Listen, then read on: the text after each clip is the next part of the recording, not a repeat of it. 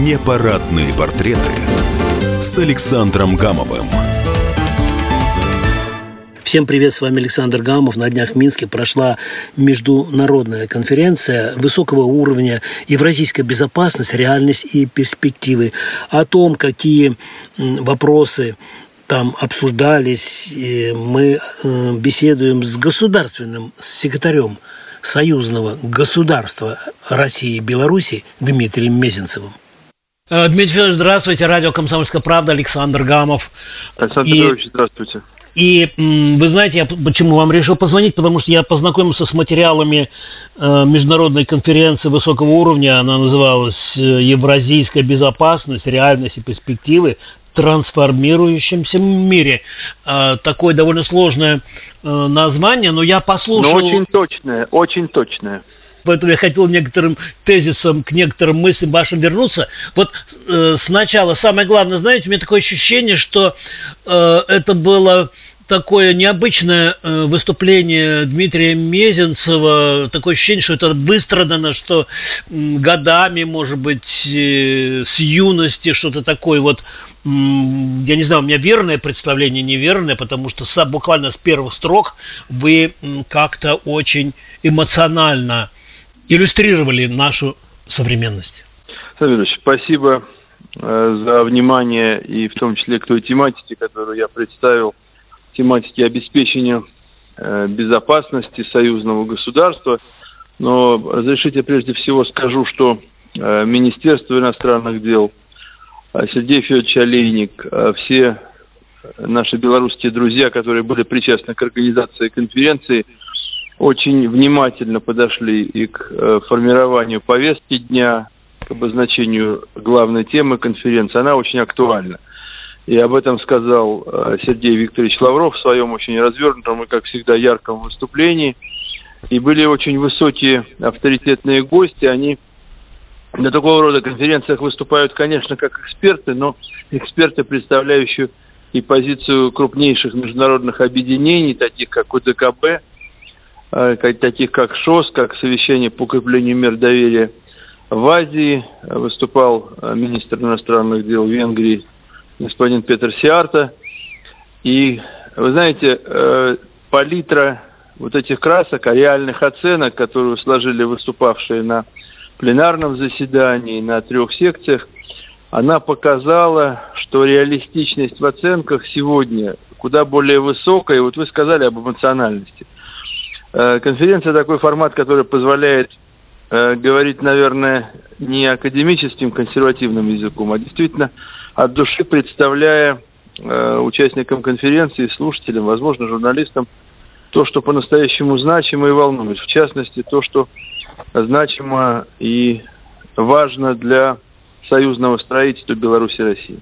Было важно подчеркнуть, что решение президента России Владимира Владимировича Путина – президента Беларуси Александра Григорьевича Лукашенко, принятое 4 ноября 2021 года в рамках заседания Высшего Госсовета Союзного государства об утверждении новой редакции военной доктрины союзного государства, концепции миграционной политики имеет особое значение.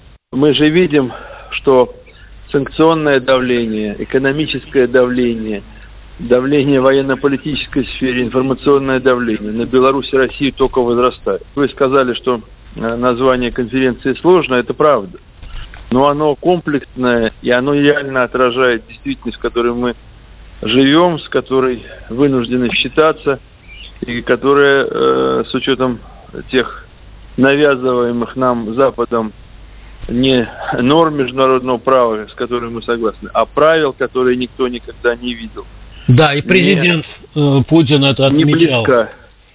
Да, я позволил себе привести э, прямую речь Владимира Владимировича Путина, когда он говорил о том, что никто не видел этих правил, и никто их не согласовывал. И, э, и в России, и в Беларуси, у наших союзников, да у всех стран есть право самим определять свою судьбу, есть устав Организации Объединенных Наций, о чем на открытии сказал Сергей Викторович Лавров – сославшись на базовое положение этого важнейшего документа. Равноправный диалог, партнерство, учет интересов друг друга – вот фундамент, о чем не раз говорили главы государств Беларуси и России, о чем говорят министры иностранных дел двух стран, объединенных союзным договором. На самом деле, о чем говорит в самом широком смысле слова все прогрессивное человечество. Вот да. идет новый этап перелома мира, перекройки мира. И его навязывают, и это есть ответ на навязывание нам однополярной модели. Когда диктат, вот мы же шутим по этому поводу, ведь на самом деле в этой шутке много э, правды, к сожалению, о Вашингтонском обкоме. Да. Вот навязывают нам из океана и десяткам других стран ту модель, которая близка именно коллективному Западу и лидерам так называемого свободного мира. Разве мы можем на это согласиться? Э, Нет, Разве конечно. мы можем с этим согласиться? Не можем, Нет. не должны. Медведь, рамках... вот мне знаете, вот э, просто поразили вот эти вот предложения или там э, два больших абзаца в вашем выступлении я услышал, когда вы вспоминаете э, о том, как э, Советский Союз пошел на то, чтобы объединить Германию, и какие надежды тогда и сама Германия, и тогдашний канцлер Коль э, возлагали на это. И кто бы мог тогда предположить, что немецкие танки с крестами появятся на Украине и будут, э, по сути, снова воевать против русских, советских солдат, против Красной Армии, по сути. Александр я позволил себе э, об этом сказать, сославшись и на прямую речь Збигнева Бжезинского, на строки, которые написаны были в самом начале 90-х годов, когда укорить постсоветские республики было не в чем, укорить Россию как правоприемницу Советского Союза было невозможно, потому что искреннее стремление стать в ряд цивилизованных стран, как тогда нам предлагалось, было проявлено российским руководством, как и Украиной, как и Белоруссией как и нашими союзниками. И действительно это снижало угрозу, военную угрозу, отодвигало навсегда, наверное, так казалось, угрозу ядерного конфликта. Но Бжезинский пишет, очень жестко пишет, о том, что Россия не может быть империей и демократией одновременно. Она может быть либо одним, либо другим. Но он также пишет, что Россия для Америки – это поверженная и проигравшая держава. И она может быть только пациентом, но в таком образном формате. И он также прописывает о том, что оторвав Украину от России, Америка добивается, что Россия ослабнет и никогда не будет равной той силе, которую она представляла до крушения Советского Союза. Ну, мы, конечно, прочитаем и будем об этом помнить. Э, и выводы сделаем. И спасибо вам огромное за такие пронзительные слова, которые, в общем-то, я думаю, что и сегодня нас греет, мобилизовывает и вселяет оптимизм, Дмитрий Федорович. Ну а как, разве 150 миллионов граждан России, разве 10 миллионов граждан Белоруссии, двух стран, объединенных союзным договором, наши союзники, наши партнеры – люди, уважающие нашу историю, которые смело смотрят в 41-45 годы, признавая особую роль советского солдата и народов Советского Союза. Разве это не заставляет нас э, быть гордыми за свою тысячелетнюю, в том числе, историю, единую историю со многими-многими народами и империи, и СССР? Разве это не обязательство помнить об этом?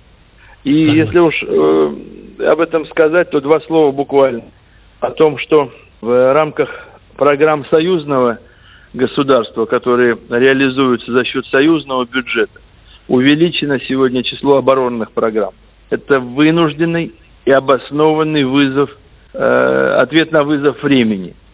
Это и совершенствование инфраструктуры войсковой группировки войск и сил, размещенных на территории Республики Беларусь. Это меры по совершенствованию тыловой инфраструктуры этой группировки и меры по повышению уровня пограничной безопасности единых границ союзного государства. И президент Путин очень четко сказал, я думаю, весь мир это услышал, не дай бог, что случится, а мы будем защищать границы Беларуси, как и границы России, потому что это границы единого международного объединения, единого союзного государства. И Александр Георгиевич Лукашенко не раз говорил, что наше союзное государство от Бреста до Владивостока. Значит, это наше Отечество. Спасибо вам огромное за такие поразительные Спасибо, слова. Александр Петрович. В эфире радио «Комсомольская правда» был Дмитрий Мезенцев, государственный секретарь союзного государства России и Белоруссии, большой друг «Комсомольской правды». А говорили мы о том, какие направления определялись на международной конференции высокого уровня, она называлась «Евразийская безопасность, реальность и перспективы в трансформирующемся мире». Это мероприятие недавно проходило в Минске. С вами был Александр Гамов. Всем счастливо. Пока. Непарадные портреты с Александром Гамовым.